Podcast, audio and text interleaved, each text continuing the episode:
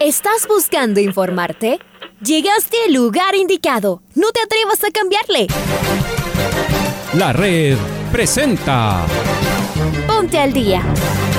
Información deportiva al instante sobre la actualidad de los equipos ecuatorianos muchos goles y el drama que tanto disfrutamos. Los albos se pusieron en ventaja con doblete de Adolfo Muñoz. La Libertadores Femenina cuenta con sus 16 equipos. Con la conducción de los periodistas de la red, Raúl el Profe Chávez y Andrés del Pichón Villamarín. Mucha información que contarles aquí en 102.1 FM. El microciclo de la selección que arranca el día de hoy. Ponte al día. La red. Bienvenidos de la mañana con 5 minutos, amigos, amigas. Hola, hola, ¿qué tal? ¿Cómo les va? ¿Cómo están? Tengan ustedes muy, pero muy buenos días. El placer de saludarlos. ¿Qué tal? ¿Cómo están? Acá estamos a 24 horas de Nochebuena, ¿no? Un poquito más, menos. Se nos viene Navidad, eh, se nos viene ya la última parte de este 2021 lleno de emociones, de lleno de igual manera de incertidumbre y con la obligación de seguir cuidándonos. No nos queda más la obligación de vacunarnos y de seguir eh, respetando al virus eh, en cuanto a todo lo que estamos viviendo en estas últimas semanas. Bienvenidos y bienvenidas, arrancamos la primera edición del Noticiero al Día de la Red. Les saluda Andrés Vitamarín Espinel, estoy en compañía de Raúl Chávez, está el señor Leonardo Durán en los controles. Bienvenidos a este espacio lleno de información. ¿Cómo te va Raúl? Un fuerte abrazo.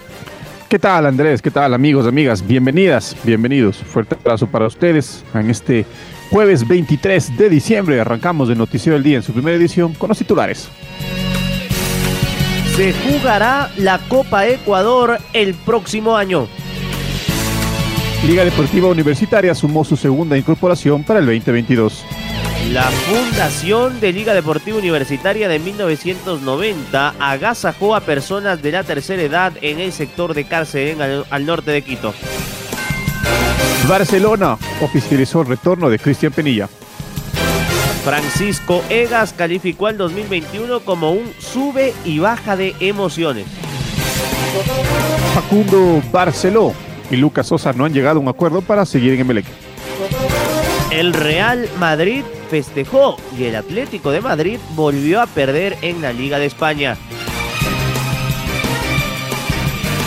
Amigos, amigas, es momento aquí en el Noticiero al Día de la Red de escuchar a Alfonso Lazo Ayala con el editorial del día. Se está cerrando la última semana previa a la Navidad. Los clubes intentan regalar algún detalle a sus hinchas, pero les cuesta. Los recursos son escasos, hay que gastar al fío y se contienen. Liga sumó a Andrés López, que arregló su salida de la Católica, pues tenía un año más de contrato. Su última temporada no fue como las anteriores. Por primera vez faltó a varios partidos, pues las lesiones le retuvieron fuera. Si logra ponerse en forma, puede ser un buen refuerzo. Llega en lugar de un Pedro Pablo Perlaza que siempre ofreció más de lo que concretó y luego la confirmación de un joven zaguero central argentino, Zair Romero, y el posible regreso del uruguayo Carlos Rodríguez. Mucha especulación sobre salidas y renovaciones y un presupuesto también apretado. El campeón independiente por ahora mantiene su equipo casi completo. Junior Sornosa se quedaría mientras Jonathan Bauman parece estar lejos. La Yoya Yoví sería refuerzo, pero además llegaría otro número 9. Los que podrían salir son Brian García y Lucho Segovia, pero ya estará recuperado William Pacho y los del Valle siguen apostando, cómo no hacerlo, a otros nombres que llegan de sus canteras. Se nos hace difícil pensar que no comiencen como favoritos el torneo 2022. Los orientales anunciaron la permanencia de Víctor Figueroa y a partir de allí lograron cierta calma entre sus hinchas. De todas formas ya confirmaron al haitiano Ricardo Ade, al volante Diego Armas y al delantero Joao Paredes. El equipo será renovado en una buena parte, busca revancha. El trencito azul estará dirigido por Miguel Rondelli, quien se hizo cargo del primer plantel en las últimas fechas. Corrigió el rumbo del equipo y lo llevó al tercer lugar del torneo y a la segunda fase de la Libertadores. Se despidió Hernán Galíndez y también el Pollo López, los dos tras muchos partidos disputados y campañas muy buenas con los camaratas. Tampoco estará Guillermo de los Santos, ni ninguno de los centrodelanteros. Lisandro Alzugaray, en cambio, está cerca de quedarse. Y además, están por firmar con otros tres delanteros extranjeros. El resto se queda. Parecería un equipo reforzado. Barcelona anunció a Fabián Bustos. Finalmente se queda. No tendrá demasiado aire y espera comenzar fuerte en la tercera ronda de la Libertadores. Esto parece fundamental para no tener un primer semestre lleno de gritos. Mientras tanto, se dedica a renovar con varios de sus jugadores y suma por ahora algún regreso, como los de Eric Castillo, Cristian Penilla o Tito Valencia. Días de Navidad futbolera, estirando el presupuesto hasta lo imposible. Eso sí, los equipos tendrán muchas caras nuevas. Veremos en cuáles de ellos se convierten en refuerzos. Y vamos a comenzar con eh, Francisco Egas, el presidente de la Federación Ecuatoriana de Fútbol, que habló en jornadas deportivas de la red eh, y se refirió a lo que será la Copa Ecuador, este torneo que se jugó por eh, el año 2019 y que por la pandemia y en este ajustado 2021 no se ha llevado a efecto pero para la última parte del 2022 se la tiene previsto jugar. Las palabras de Ega sobre la Copa Ecuador, lo escuchamos.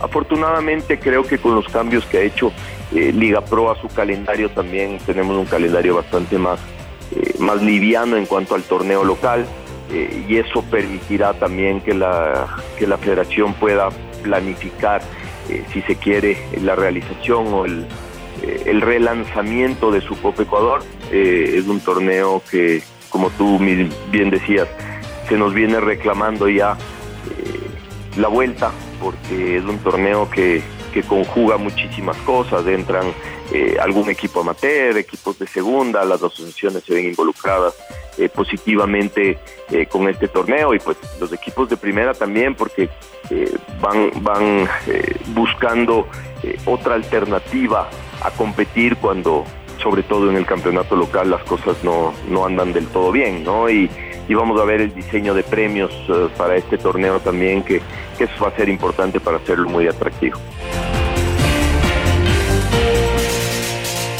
Estamos escuchando a Francisco Egas, presidente de la Federación Ecuatoriana de Fútbol, y él también se refirió al balance de este año y dijo que es un sube y baja de emociones por todo lo que ha tenido que atravesar el fútbol ecuatoriano. Acá sus declaraciones. Creo que empezamos el año con con muchísimo eh, optimismo de lo que había hecho la selección a, a, términos del, del, 2020, en esas dos fechas que jugamos al, al, al final del 2020. Eh, y después de este año tuvimos eh, altos y bajos, subes y bajas. y, bueno, y un año de alguna manera también complicado. esta pandemia no, no, nos ha dejado vivir en paz. la federación ha tenido igual, altos y bajos, creo que eh, consolidar una gestión comercial importante, pero al mismo tiempo ha sufrido esta, esta, esta baja de ingresos eh, en, tema de taquillas, eh, un, incremento eh, bastante considerable en los costos, porque toca hacer pruebas PCR, porque solo se puede volar volar en chartes, porque los protocolos hablan de ciertas condiciones en los, en los alojamientos, en los transportes. Eh, así que hemos tenido un año eh, muy, muy, eh, muy dispar en cuanto a las emociones, ¿no? Creo que cosas muy buenas y otras que no han dejado de preocuparnos, de que no han dejado de significar muchísimo esfuerzo y muchísimo trabajo y momentos de angustia e incertidumbre. Pero creo que en el balance general cerramos un año bueno porque en el lado hemos logrado mantener a la federación eh, a flote a pesar de, los, de las complicaciones y de que todavía tenemos eh, deudas por pagar y cosas eh, que se nos han venido atrasando y demás. Y por el otro lado, en lo deportivo, creo que estamos en una posición expectante, muy cerca de llegar a nuestra cuarta Copa del Mundo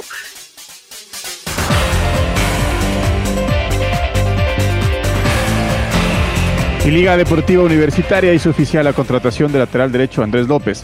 Este es el segundo nombre que suma la U para este 2022. Estamos con Luis Quiroz, quien nos va a ampliar el informe. Luchito, buen día. ¿Qué tal Andrés y Raúl? Un gusto saludarles. Liga Deportiva Universitaria confirmó su segunda contratación para el 2022. Se trata del lateral derecho Andrés El Pollo López, que hasta el año anterior militó en la Universidad Católica. También tuvo un paso por eh, el Deportivo Cuenca Ahora firmó por Liga Deportiva Universitaria un año con opción a renovar tres años más. Todo se evaluará en el próximo 2022. Este es un pedido de Pablo Marini Con eso va sumando jugadores la escuadra universitaria. Se, suma al nombre de Said Romero, que en enero también se presentará a las prácticas. Así que vamos viendo cómo se va armando Liga Deportiva Universitaria. Un abrazo. Otro abrazo, Luis. Y ahora está Pablo King del otro lado, ya que Lucho Quiroz hablaba de liga. Eh, sucedió algo muy destacado en estas últimas horas, porque con la presencia de Luis Pozo, Juan Elio Guamán, Hernán Castillo y varios exjugadores de aquel equipo campeón del año 1990, se cumplió con el agasajo navideño a las personas de la tercera edad en la parroquia de Calderón, al norte de Quito. Pablito King, usted estuvo ahí, ¿cómo le va? Bienvenido. Hola, ¿qué tal? ¿Cómo les va? Muy buenos días, amigos y amigas de la red. Aquí está la información para el Noticiero al Día. La Fundación Liga Master 90, que la integran exjugadores del cuadro Albo, realizó un agasajo navideño en el sector de Calderón, iniciativa que llegó exclusivamente a las personas de la tercera edad. Luis Pozo, uno de los jugadores que logró el título en el 90 con Liga Deportiva Universitaria, estuvo presente para cumplir con este acto que permanentemente lo realiza la Fundación Liga Master 90. Otro jugador que estuvo presente en este importante acto en la parroquia de Calderón fue Juan Helio Guamán, campeón también de liga en el año 90, jugador de la casa y que fue parte importantísima de aquel equipo que lo dirigió Polo Carrera Velastegui y que luego consiguió el título en aquella temporada. También estuvo presente Juan Helio Guamán, Hernán Castillo, otra ex figura de Liga Deportiva Universitaria, también estuvo presente en este acto fundamental realizado en la parroquia de Calderón. La Fundación Liga Master 90, que funciona desde marzo del año 2021, también tuvo la colaboración del párroco de Calderón para organizar la entrega de fundas de arroz como una ayuda a las personas de la tercera edad de ese sector de la capital de la República. Liga Master 90, la fundación que juega, se divierte y también ayuda a los demás. Hasta aquí la información deportiva.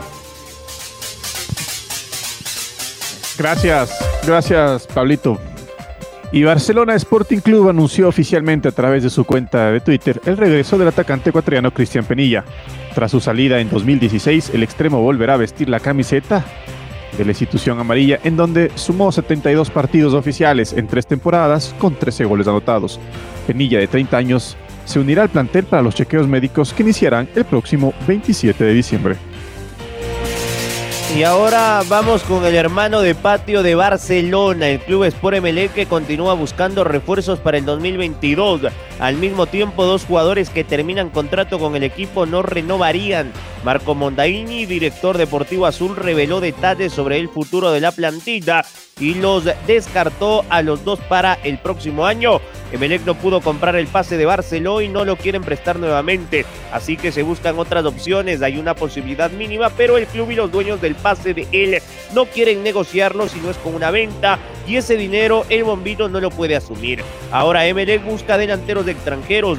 Sosa ya está descartado, no se llegó a un acuerdo con Guayaquil City y el conjunto millonario busca un nuevo zaguero nacional o internacional. Aún no se han dado a conocer nombres que podrían reemplazarlo. Los azules no han anunciado nuevos refuerzos y se espera que a principios de enero se conozca en su totalidad a la plantilla del 2022. Ojo con Eddie Guevara.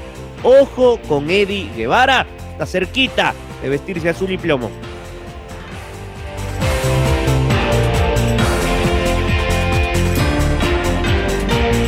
Y es momento de escuchar a Carlo Ancelotti, el director técnico del Real Madrid, luego de la victoria ante el Atlético de Bilbao en condición de visitante por 1 a 2 y que mantiene la punta del torneo. Hoy ha salido un partido completo con un equipo que no estaba acostumbrado a jugar eh, en los últimos tiempos. Entonces, primero destacar esto, el partido de, Nacho, de, Lucas Vázquez, de Camavinga, de Valverde, de Hazard, que no estaban acostumbrados a jugar, que han cumplido totalmente con un gran partido, porque por la mayoría, mayoría del tiempo ha sido un partido de calidad y gran compromiso. Entonces, esto para mí es la cosa más importante, casi como los tres puntos, que al final es siempre lo que cuenta. e la ovación a Karim fue fantástica. Esto es un estadio con un ambiente espectacular, un estadio de fútbol. Me gusta mucho este estadio y creo que Karim lo ha merecido. Yo creo que hasta ahora lo hemos hecho muy bien, los jugadores lo han hecho muy bien. Eh, eh, y nada más, eh, pero yo creo que el balance tenemos que hacerlo al final de la temporada porque hasta ahora, como he dicho, muy bien. Vamos a ver si se puede ganar algo porque esta es la exigencia de este club, que tenemos que esperar el final del partido, pero ahora tenemos una semana para descansar, creo que lo merecemos. Y desear a todos vosotros una feliz Navidad eh, y nos vemos el próximo año. La Navidad en España parece que va a ser blanca, sin lugar a dudas. Lo es, de hecho, ¿ah? el Real Madrid sacado muchísimos puntos de ventaja y hoy se busca quién debe ser el segundo, más aún porque ayer el Atlético de Madrid visitó Granada para jugar ante el Granada y perdió 2 a 1. Eh, si ustedes tienen tiempo de revisar el gol de Machís del venezolano, háganlo, es una joya. Perdió el equipo del Cholo Simeone, se aleja y en serio de la posibilidad de pelear y de cuidar su título que por ahora lo ostenta. Perdió 2 a 1, muchísimas críticas al colchonero. Las palabras de su técnico, de Diego Pablo Simeone, lo escuchamos. Bueno, venimos desgraciadamente haciendo buenos partidos, pero los resultados no, no son los que el equipo quiere. Eh, a los jugadores no les puedo decir absolutamente nada, porque hicieron un montón de cosas buenas nuevamente. Esta vez no está queriendo entrar, porque evidentemente hubo situaciones de gol, hasta el gol que pudo haber sido legal o no, más allá del entender del árbitro y el VAR. Eh, las situaciones de gol que tuvimos claras en el segundo tiempo para ponernos en ventaja y no creo que haya habido más de dos o tres tiros nuevamente del Granada. Está claro que hay desatención, mucha, y eso tristemente nos hace pagar con derrotas partidos que no lo merecemos. que en estos momentos no estamos encontrándonos con las victorias que en algún partido pudimos haber merecido y es fútbol. Muchas veces hemos ganado un montón de partidos que no merecimos y ahora nos está tocando el perder partidos que, que merecemos ganar. Hay que limpiar la mente rápidamente, estar tranquilos trabajar, buscar corregir situaciones, esperar que se recuperen los centrales que en estos momentos nos, están faltando eh, y, con mucha necesidad. Y a partir de ahí, con tranquilidad y búsqueda, ir despacio a, a ir rearmando esto que tiene muchas cosas buenas. No tengo ninguna duda que el equipo tiene muchas cosas buenas y que seguramente con tranquilidad y con equilibrio saldremos adelante.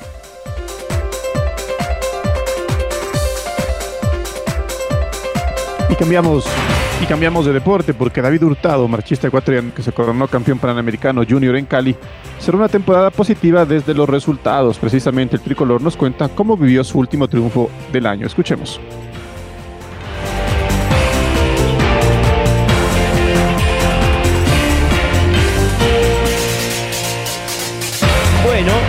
No, no lo tenemos a Hurtado, pero vamos a elogiar lo que ha sido su año 2021. En realidad, el marchista ecuatoriano que la rompió en el Panamericano Junior de Cali, eh, hay que decir, cerró una temporada extraordinaria. Y ahora los caminos apuntan a todo el ciclo olímpico que ojalá lo pueda tener en París 2024. Y el ciclista imbabureño Steven Aro conversó con el programa Jornadas Deportivas de Radio La Red, donde destacó el trabajo que realizó junto al Team Pichincha para ganar la trigésima octava edición de la Vuelta al Ecuador. Escuchemos a Steven Aro, el ganador de la Vuelta al país. Bueno, ha sido unas etapas bastante complejas, ¿no? Ninguna fue fácil, la verdad.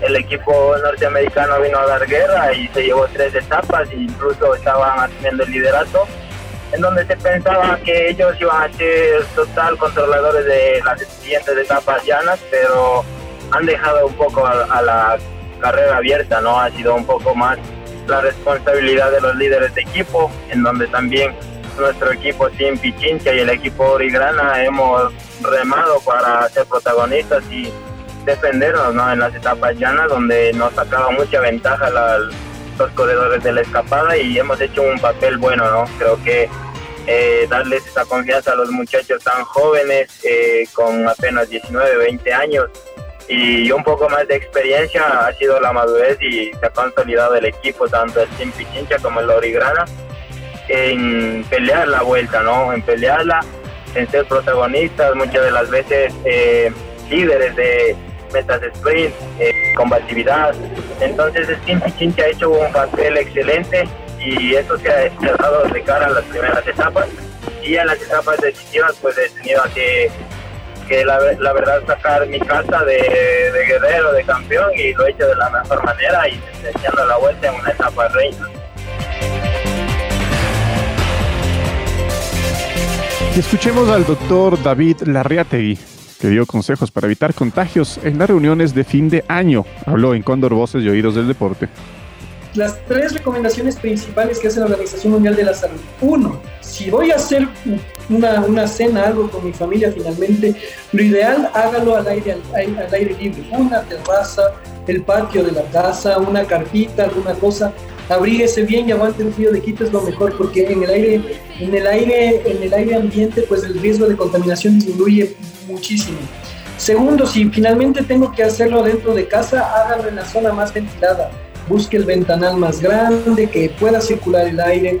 Eh, eh, tercero que si yo tengo un familiar con síntomas respiratorios no lo invito. O sea tiene que aislarse, tiene que quedarse en casa, no puedo jugarme el riesgo de que para gripe nomás es y les llevo a la casa y después tengo una familia con COVID. Tercer, cuarto, eh, en el momento de los alimentos, eh, tratar de mantener una distancia de uno a dos metros entre cada, entre cada espacio. Esas son las recomendaciones más importantes. Y quinto, pues que se vacunen. Si alguien ya tiene que tomarse la tercera dosis, dosis, pues que se coloque y se vacune. Son las mejores medidas para prevenir la infección. Y hay que tomar esas recomendaciones como una sugerencia de cara a lo que va a ser estas eh, reuniones del día 24, el día de mañana, de Nochebuena, al aire libre. Es lo más importante, como dice el doctor Larreate, y una chompita y aguantar el frío de Quito, pero es mejor reunirse con ventilación. Vamos a presentar el gol del recuerdo. El gol del recuerdo. La 23 de diciembre de 1990. Liga recibió al Barcelona en la liguilla del torneo en el Estadio Olímpico Atahualpa. Los albos impusieron 3 a 1 y consiguieron el título nacional después de 15 años. Recordemos el 1 a 0, obra de Hans Ortega, con relatos de Pancho Moreno y comentarios de César Pardo. Ya se va a mover la pelota, se cobra, viene otra vez el jugador Julio Guzmán ahora y tira la bola al corner, nuevo tiro de esquina, mueve la pelota Vladimir Páez, ahí está Vladimir, es un centro pasado, viene tras la pelota Eduardo Zambrano, ahí está, tira el centro bajo, remata el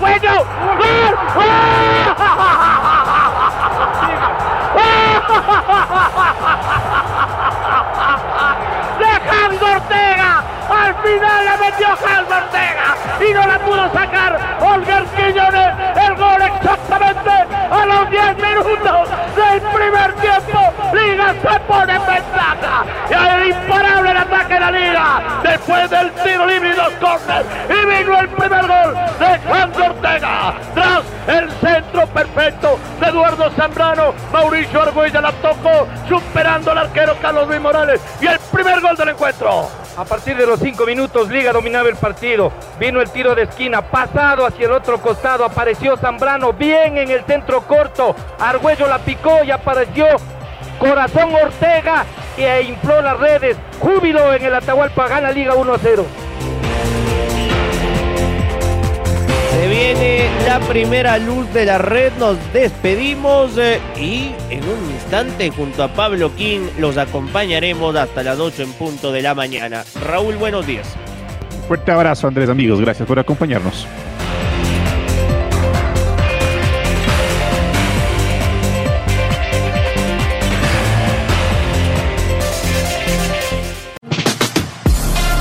ahora ya estás al día junto a nosotros. La red presentó Ponte al día.